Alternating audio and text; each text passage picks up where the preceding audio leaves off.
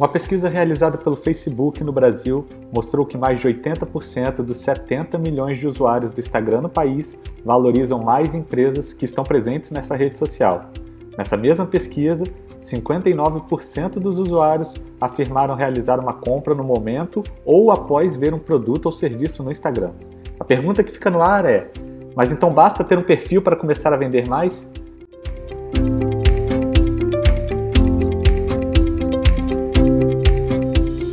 Sejam muito bem-vindos ao podcast Conversas por WhatsApp. Aqui nós discutimos assuntos relevantes a diversas áreas que envolvem o estúdio de design e os ramos de atuação de seus clientes. Meu nome é Felipe Nader. Meu nome é Rayane Moreira. E no episódio de hoje nós vamos te dar dicas valiosas sobre como aproveitar ao máximo seu perfil comercial no Instagram.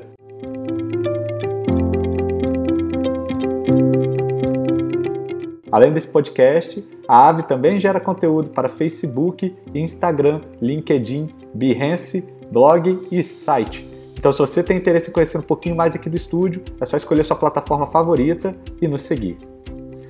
Rayane, eu separei aqui algumas ações que nós seguimos à risca na Ave Design, quando gerenciamos o Instagram de clientes, e eu gostaria de começar explicando melhor a primeira e a mais importante delas, na minha opinião, que é a geração de conteúdo. Com 200 milhões de usuários visitando ao menos uma página comercial por dia nessa rede social, não basta apenas criar um perfil, né? Preciso postar algo. Mas para gerar engajamento de verdade, o que você acha que deve ser publicado? Então, eu acho que independente de qual for o ramo da rede social, você tem que ter conteúdo e você tem que mostrar a experiência né, do local.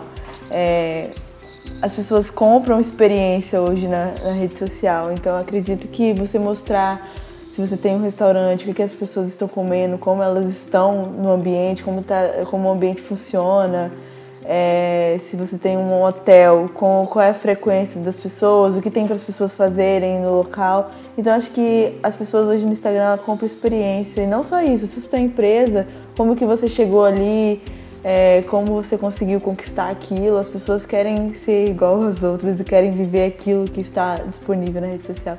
Então acho que gerar conteúdo é gerar, é mostrar as experiências que você pode proporcionar para o cliente. É, para quem não sabe, a Rayane é social media aqui da Ave, né? ela que está à frente aqui da gestão das, das, nossas redes sociais.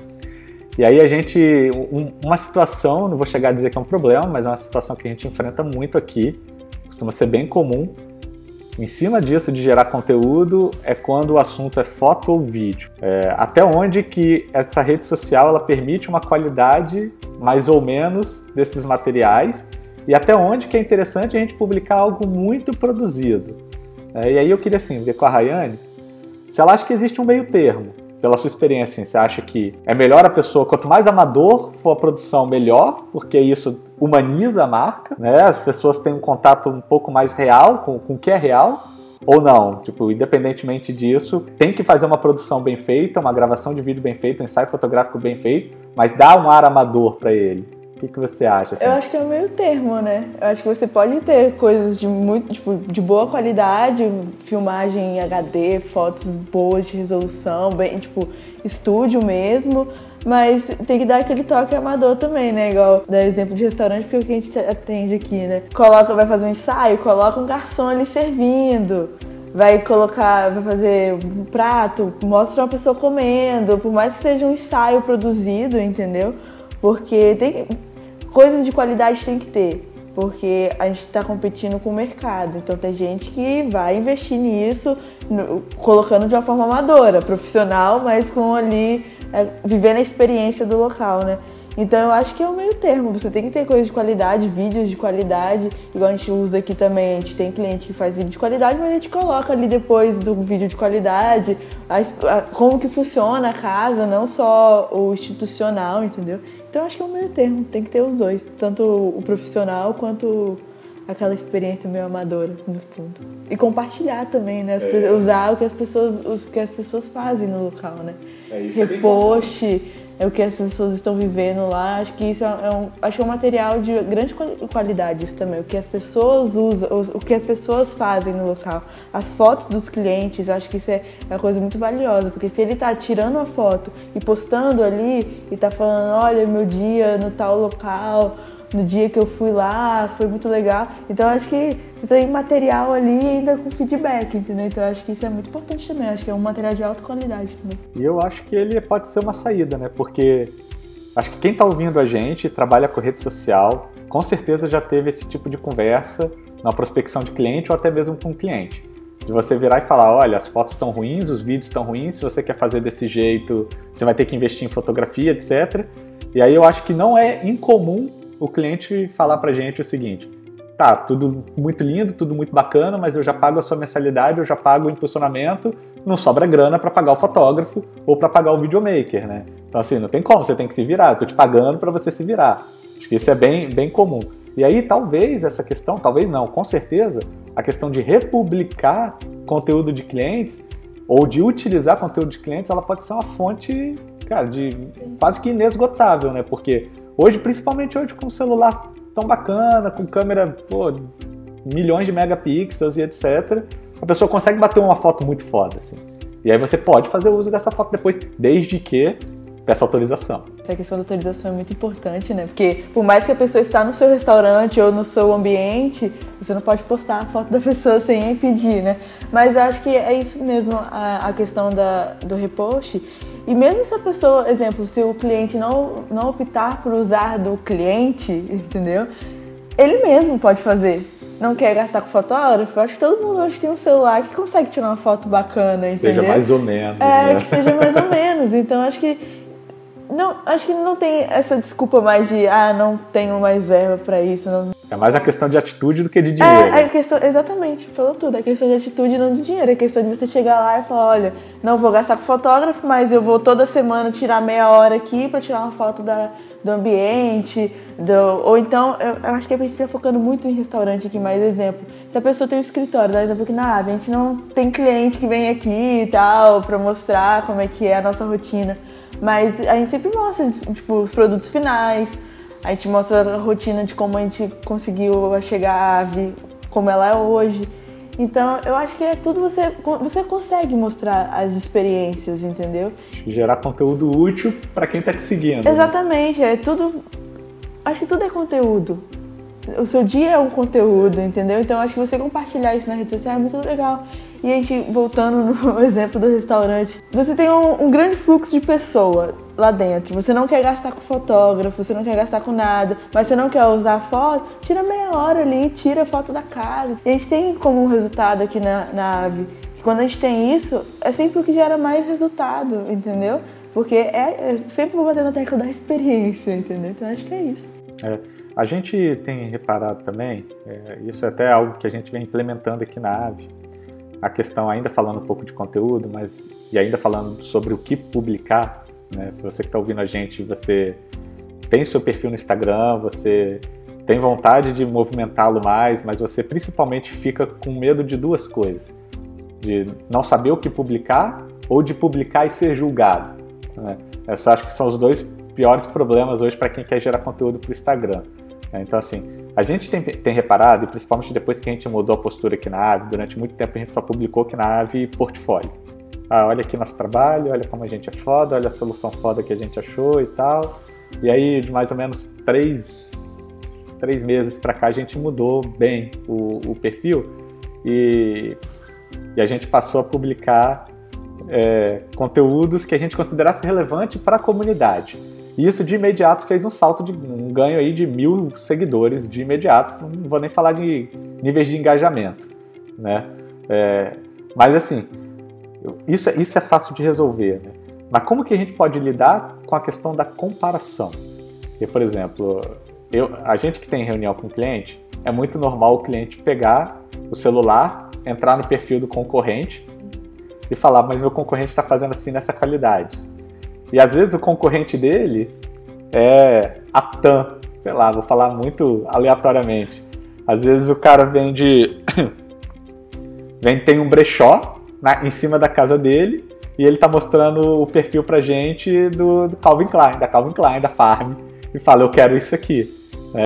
Hoje, quando eu converso com qualquer dono de empresa que quer ter uma rede social, uma das dicas que eu dou para ele é deixa de seguir todo mundo deixa de seguir todo mundo. Porque eu acho que é a melhor estratégia que ele pode ter para ele descobrir qual que é a voz da marca dele. Né? Porque senão ele simplesmente vai ficar copiando. Ele vai olhar lá o concorrente, ah, isso que o concorrente fez é legal, vou mudar as cores, vou mudar a fonte e vou fazer igual. Mas na verdade, às vezes o concorrente dele está localizado em outro bairro, em outra cidade, tem outra faixa de valor e precisa de um outro tom de voz, é completamente diferente dele. Né? Então, assim, como que a gente burla esse comparativo? E aí, honestamente, vou, vou, dar uma informação aqui que ela é quase confidencial, mas que ela é muito honesta. A Ave Design hoje, ela praticamente não segue outros estúdios de design. Basicamente porque eu não estou nem aí para o que os outros estão fazendo. Eu quero fazer o nosso jeito, as nossas coisas do nosso jeito e entregar o melhor que a Ave pode fazer, sem eu ficar com neura de me comparar a outros estúdios. Né? Até para a gente não despertar um sentimento que é muito comum na rede social, que é inveja. Ou que é uma sensação ruim e aí você acaba desfocando do seu próprio negócio. Né? Então, até onde que esse comparativo, ou o pessoal adora usar, o benchmark, é favorável e desfavorável, assim? Eu acho assim que a primeira coisa que a pessoa tem que colocar na rede social é cada loja, cada local, cada empresa tem uma personalidade diferente, um local diferente, uma persona diferente.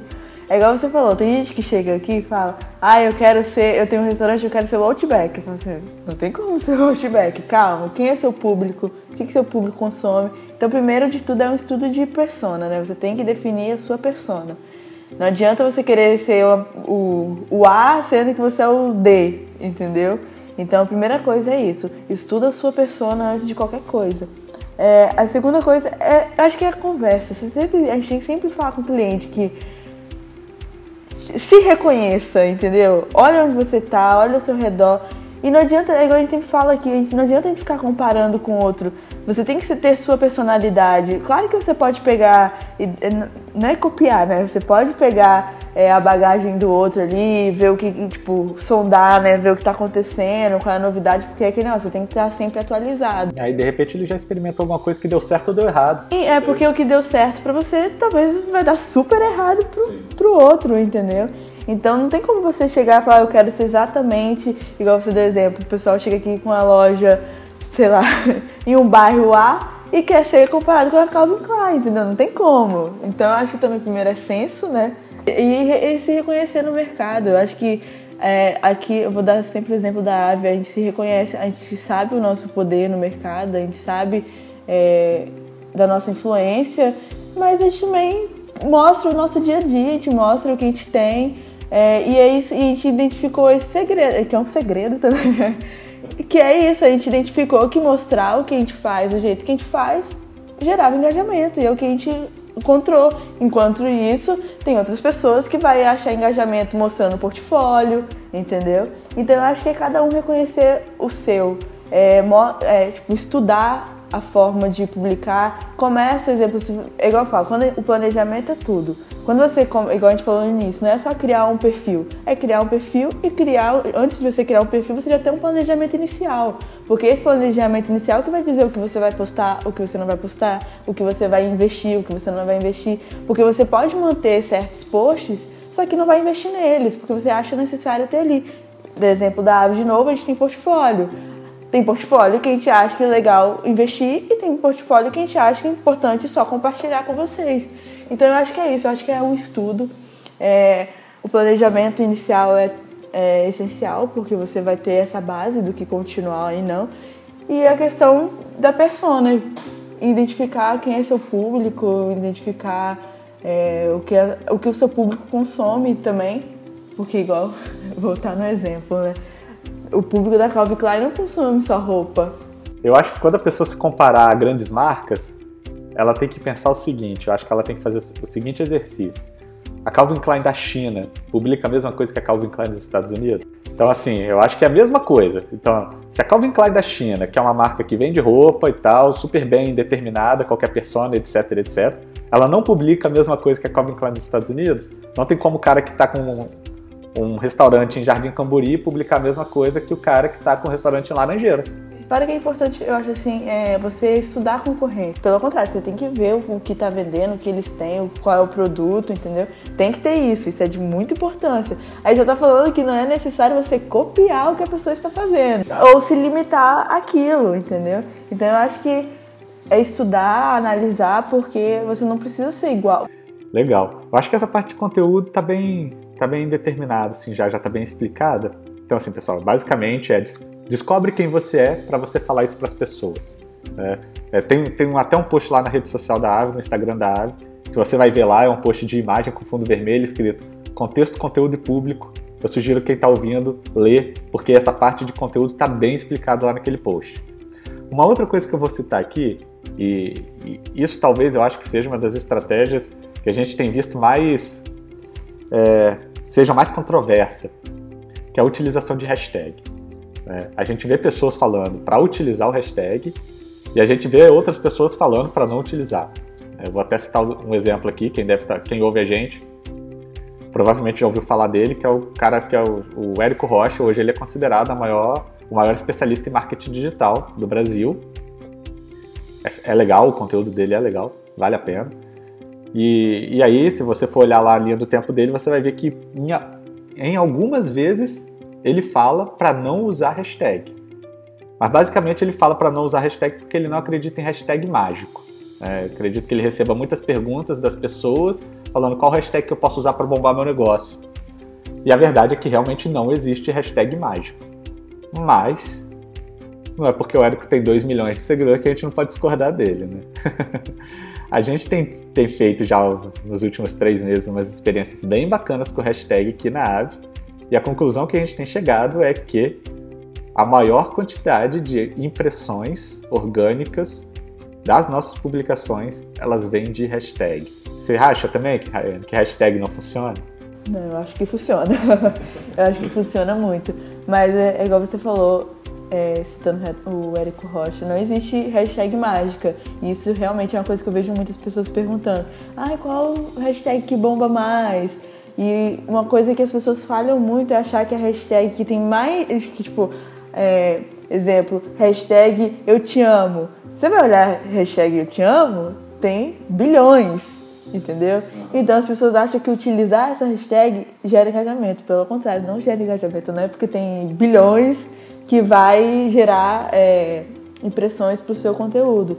É, e eu acho que essa é uma das dicas nossa, né? Tipo, não utilizar hashtags tão grandes, entendeu? Eu acho que a hashtag é, é, estudo de público, é analisar quem é o seu público, analisar a hashtag que você acha importante. E tem aquelas dicas dos números também, né? Das quantidades de, de, de publicações utilizadas na hashtag. Porque é isso que vai determinar se você vai é, receber engajamento ou não. E eu acho que funciona muito. Aqui a gente tem, gera resultado com hashtag também, né? Mas acho que hashtag também é um tabu porque, na rede social. Porque no início do Instagram eu lembro que tinha muita gente que usava aquelas centenas de hashtags para gerar. Então acho que acabou, e isso acaba atraindo também muito robôs, né? Então tinha um pouco disso. Mas é que não, essa hashtag certa gera engajamento. É, assim, só para quem tá ouvindo, é, se estivesse perguntando que diabos é hashtag, tá pessoal, assim, e a gente, como a gente trabalha com isso todo dia, a gente sempre assume que todo mundo já está sabendo de tudo que a gente está falando. Bom, hashtag é quando você vê uh, na, na legenda, fica até na corzinha azul, é aquele jogo da velha e algum termo que normalmente as pessoas usam para vincular a publicação que ela fez. É, então, assim, que, que, são os mais comuns? Por exemplo, hashtag love, hashtag instafood, é, food porn e, e, por aí vai. É. E aí o que, que a Rayane é, explicou é o seguinte, esses hashtags que são muito, muito comuns, é, a hashtag ela pode te ajudar de duas formas. Você clica nessa hashtag e aí você vai ter todas as publicações relacionadas a ela, ou quando você vai no campo de busca do Instagram, você tem a opção de buscar por hashtag. E aí quando você busca, por exemplo, a hashtag love, você vai ver que tem 30 milhões de publicações. E aí, se você começar a rodar para ver as publicações, você vai passar por umas 100 publicações e você vai ver que elas foram publicadas todas no mesmo segundo. Então, assim, basicamente, se você publicar sei lá, um, um segundo depois, você publicou, um segundo depois, se a pessoa fizer a busca, já vai ter mais mil publicações. Então a sua publicação nunca vai ser vista. Vai ser muito difícil ser vista. E aí entra essa estratégia que a Rayane falou. De preferência, não utilize hashtags com uma infinidade de publicações já no seu histórico. Né?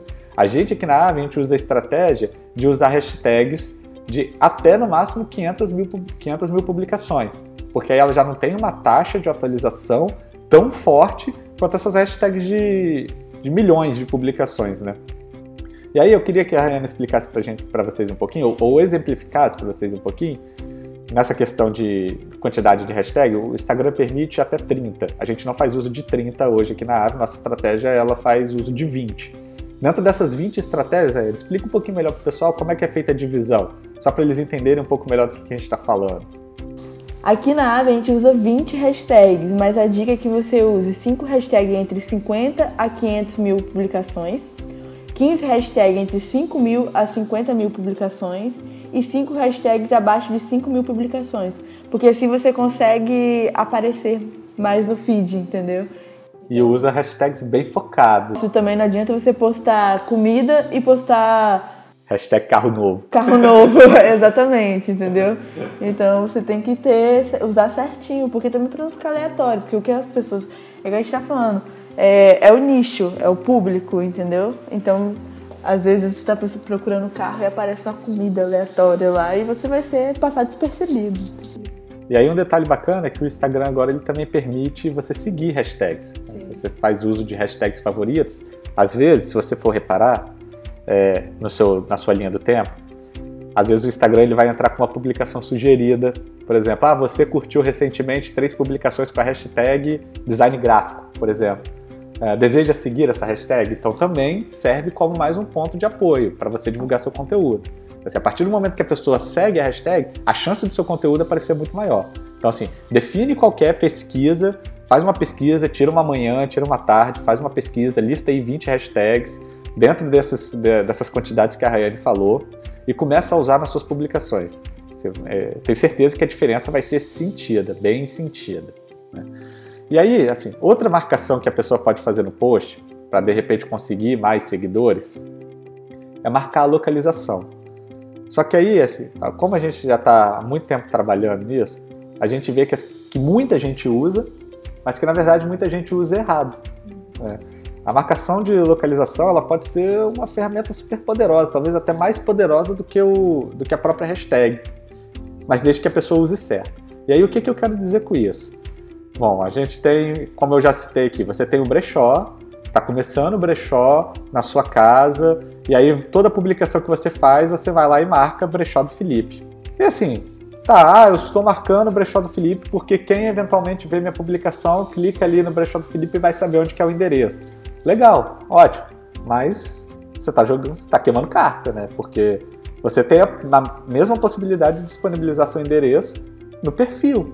Entendeu? Então, se a pessoa se interessar, provavelmente ela vai entrar no perfil para pegar mais informações. Então, assim, por que, por que não utilizar essa hashtag, para ao invés de você marcar o local exato do seu, do, do seu negócio, marcar o bairro em que seu negócio está localizado? Porque aí a chance da pessoa pesquisar a localização como bairro, ou o bairro aparecer na publicação de várias outras pessoas, é muito maior, né, É, e fora que tem, é, que, é como você falou, tem mais pessoas vendo, entendeu? É, a sua loja, principalmente se for uma coisa nova. Não tem público ainda para clicar ali e ver o que tem de novidade, entendeu? Então eu acho que é sempre bom, até se você for conhecido, eu acho que marcar o local é igual você falou, é, que, é queimar a carta. Você tem que colocar o bairro, porque além de é, ter mais pessoas, quando você pesquisa a localização, aparece o seu post, entendeu? Como localização, como às vezes até no stories, então. Então acho que você marcar a localização, o, o município às vezes, entendeu? É igual eu falo, dependendo da quantidade de publicação, entendeu? É muito mais valioso do que você marcar a sua loja. E fora que você marcar o bairro, tem, mais, tem muito mais impacto, né? Por exemplo, se você está no Jardim Camburi, você já vai, a pessoa já vai procurar outras coisas ali, entendeu? Então, às vezes, ela não tá nem procurando é, a sua loja, mas aparece ali e a pessoa já, pô, legal, tem essa loja aqui em Jardim Camburi, eu vou aproveitar que eu vou estar tá lá e já vou olhar outras coisas, entendeu? Assim, acho que essa questão da localização, dentro dos vários tipos de novos negócios que a gente tem, você pode aproveitar não só o bairro, né, mas talvez até a infraestrutura do bairro. Então, assim, por exemplo, ah, eu sou um food truck, vendo hambúrguer e toda sexta-feira à noite eu tô na pracinha da Estácio, quem, conhece, quem conhece aqui Jardim Camburi, tem uma pracinha bem grande, é chamada Pracinha da Estácio, porque do lado tem a faculdade Estácio de Sá. Então, assim, por que não marcar Estácio de Sá? Por que não marcar Pracinha da Estácio se tiver essa localização disponível, né? E aí você, a chance de você aparecer nessas localizações, ela é gigantesca, porque você imagina a quantidade de publicação que é feita sobre a localização pracinha da Estácio, de família, batendo foto de filho, casal de namorados, é, sei lá, gente praticando exercício, tem a Praça Pracão lá e tudo. Então você imagina a quantidade de conteúdo que é gerado ali. Aí todo mundo publicando, quem não conhece vai, vai ver onde é que é, achou a praça bonita, achou a foto bacana, vai ver onde é que é, vai ver a foto do seu food truck lá também. Né? É completamente diferente se você colocasse, por exemplo, quilômetro 2 da rua tal. É. Cara, pelo amor de Deus, só vai ter você publicando, né? Exemplo também é você estar tá dentro de um shopping, né? Exemplo, você marca a sua loja dentro do shopping. Tá, mas o shopping também tem outras diversas coisas, entendeu? Então por que você não marca logo geral? Tô, tô na enseada de suar ali, entendeu? Já tem um impacto muito maior, porque no shopping também é aquela questão de ter várias fotos, entendeu? Ao mesmo tempo que isso é bom, isso é ruim, porque você desaparece rápido, entendeu? É, tem que ter estratégia. Na verdade, assim, o que eu sugiro é que você selecione, pré-selecione algumas localizações, né? E veja a frequência de publicação ali. Porque também, se você for pegar uma, uma localização que não tem publicação nenhuma nos últimos dois anos, cara, não vale a pena usar. Essa localização ela tá morta. Talvez alguém tenha publicado acidentalmente nela, fez algumas publicações, depois parou e ninguém mais usa. Procura localizações de uso comum. Mas igual a Rayane falou, que não seja também super atolado, porque se for, a chance de você ser visualizado é muito pequena. A gente não tem tanto problema assim em Vitória. Né? Vitória é cidade pequena e tudo mais, não, não tem tanto problema assim. Mas se eventualmente você estiver em grandes centros, São Paulo, Rio, ah, vou publicar aqui Parque do Ibirapuera. Cara, a chance talvez de você ser visto, ela é pequena. Uma dica também é sempre veja o que está sendo postado no seu local, entendeu? Vê se isso compactua com a sua loja, entendeu?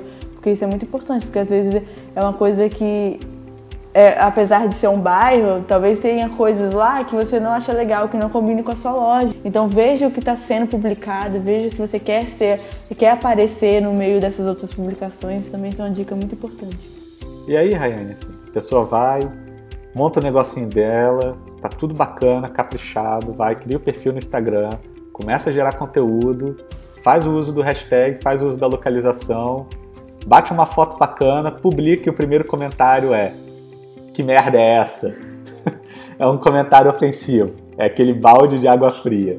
Eu, eu, a gente ouve muito o Gary Vee aqui, quem não, não conhece é outro cara que eu sugiro seguir, talvez seja a maior referência hoje de marketing digital do mundo, é o Gary Vee.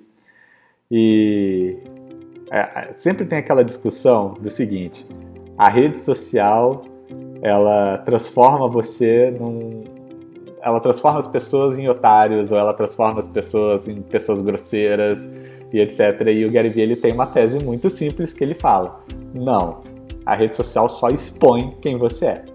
Se você é um otário na rede social, você vai ser um otário na vida real também. Se você é uma pessoa extremamente indelicada na vida real, você vai expor essa sua indelicadeza na rede social também. Mas e aí? Beleza, a gente não tem nada a ver com isso, o cara tá lá de mau humor, tá virado, etc. Eu lembro que logo que a gente começou a publicar conteúdo na Ave, né, acho que no segundo ou no terceiro post, o comentário do cara, porque a gente escreveu uma palavra errada na legenda, o comentário do cara foi tal palavra com S é foda.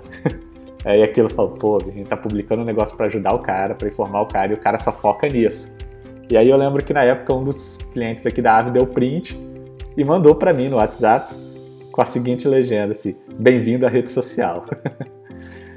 e aí assim, combater isso não tem como. É, a gente não é responsável pela atitude das outras pessoas.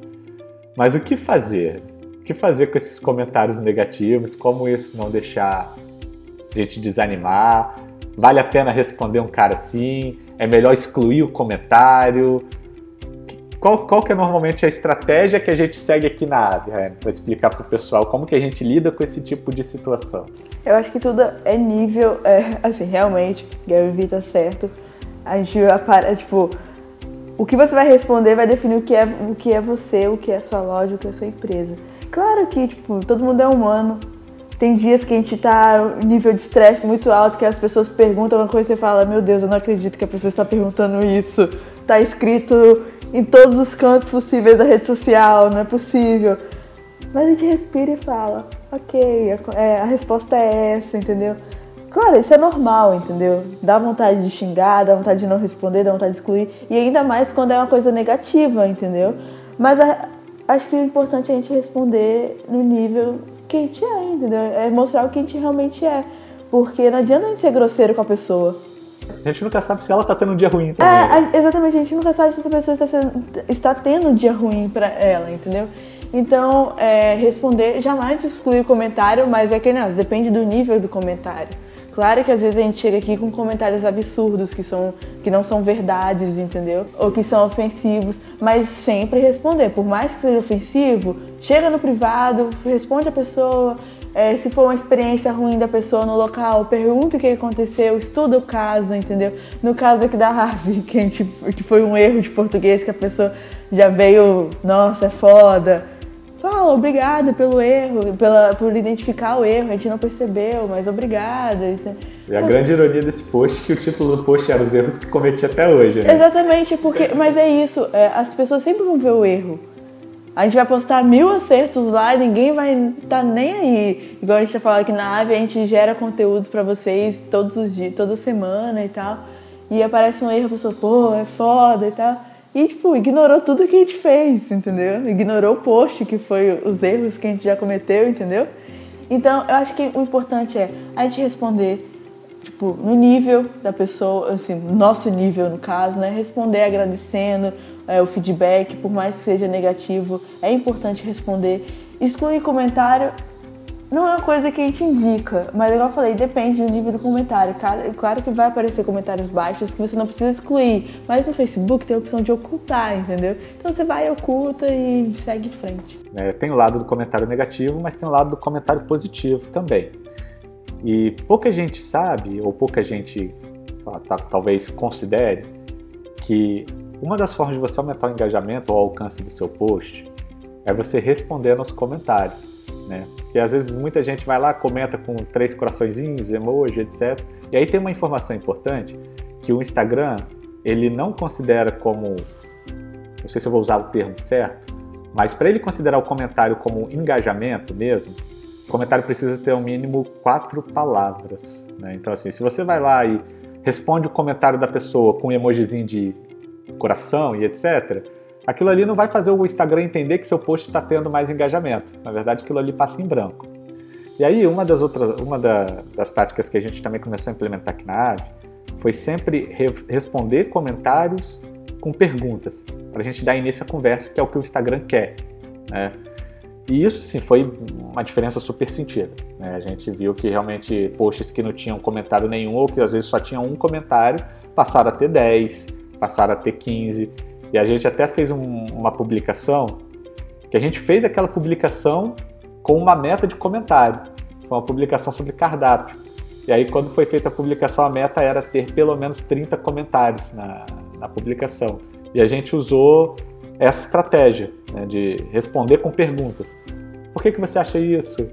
É, já teve experiência semelhante? O que, que você acha que pode melhorar? E etc. E, e aí a gente percebeu realmente que as conversas chegavam a desenrolar para cinco, seis comentários do mesmo usuário. Né? Realmente ele mantinha um diálogo ali com a marca. E, for, e fora que isso gera outros conteúdos pra gente, né? Porque a gente perguntando para vocês o que, exemplo, o Felipe deu o exemplo do, da, do post do cardápio, ali a gente identificou outras coisas, né? Outros erros que é, as pessoas cometem, ou até mesmo a gente comete aqui na, na, criação de cardápio. A gente teve o exemplo de uma pessoa que falou que acha cansativo vários é, cardápios com várias folhas ali, entendeu? Então a gente acaba estudando outros casos, entendeu? Então eu acho isso muito bacana. Igual a gente falando do, do responder o comentário, é, voltando no assunto do comentário negativo, isso também é muito bacana. Se tem um comentário negativo, você acha legal continuar ali, responde a pessoa ali, vê, porque as pessoas, outras pessoas estão vendo, entendeu? A pessoa teve a mesma experiência que essa pessoa que teve uma experiência negativa e, tipo, não teve é, atitude de, de falar com a empresa e tal, e a outra pessoa teve, então ela falou, pô, legal, eles estão resolvendo essa, situação e tal, e acaba gerando outros comentários falando: ah, que bom que vocês resolveram isso, não achei legal é, essa mudança, porque gera outros e no final, harmonia. E aí eu vou dar uma, uma dica bem importante para quem está ouvindo a gente. Pode parecer estranho, mas dentro do nível de respeito da pessoa que está comentando, é muito bom para o seu negócio receber o comentário negativo, tá? Assim, eu vou tentar explicar isso da melhor maneira. Se você vai num local e tem uma experiência ruim no local, você pode ter duas atitudes. Você pode procurar alguém responsável, expor o que está acontecendo e dar a oportunidade dessa pessoa mudar, ou você pode simplesmente sair, falar que foi tudo bem e nunca mais voltar. E aí, às vezes, os restaurantes, os negócios fecham e o dono fica com aquela impressão: o que, que eu fiz de errado? Porque sempre que eu perguntava para os meus clientes se estava tudo bem, eles falavam que estava tudo ótimo, mas eles nunca voltavam. Então, assim, leve em consideração que se a pessoa foi até a sua empresa, consumiu um produto ou serviço, não teve a experiência que ela desejava, e mesmo assim ela optou por reservar um tempo dela e explicar para você o que, que aconteceu que não deixou ela satisfeita, para você de repente abrir o olho para um problema que estava escondido que você achava que não era um problema e você ter a oportunidade de reparar isso para outros clientes não passarem pela mesma situação, isso é algo que você tem que valorizar. É lógico que a gente está falando aqui o seguinte: o cara chega e faz uma ofensa gratuita, por exemplo, ah, empresa de merda, odeio vocês. Isso não merece atenção. Mas se a pessoa vira e fala: olha, sempre fui cliente de vocês, mas dessa vez, quando eu fui comprar, uh, quando eu fui fazer a revisão do carro, não foi tão legal, meu carro voltou com chiado, ou aconteceu essa, essa, essa situação. Isso é muito importante, porque você está tendo feedback prático do seu dia a dia. Então, valorize esse tipo de comentário, responda. Não fica com raiva, você não vai lá e apaga o comentário ou xinga a pessoa todinha. Não, tipo, oh, obrigado, a gente não estava ciente disso, ou já estávamos cientes disso, estamos tentando resolver, espero que você nos dê uma, uma, uma, nova oportunidade, que você volte aqui em breve, e etc. E aí não é nem o caso de você ficar ali dando voucher.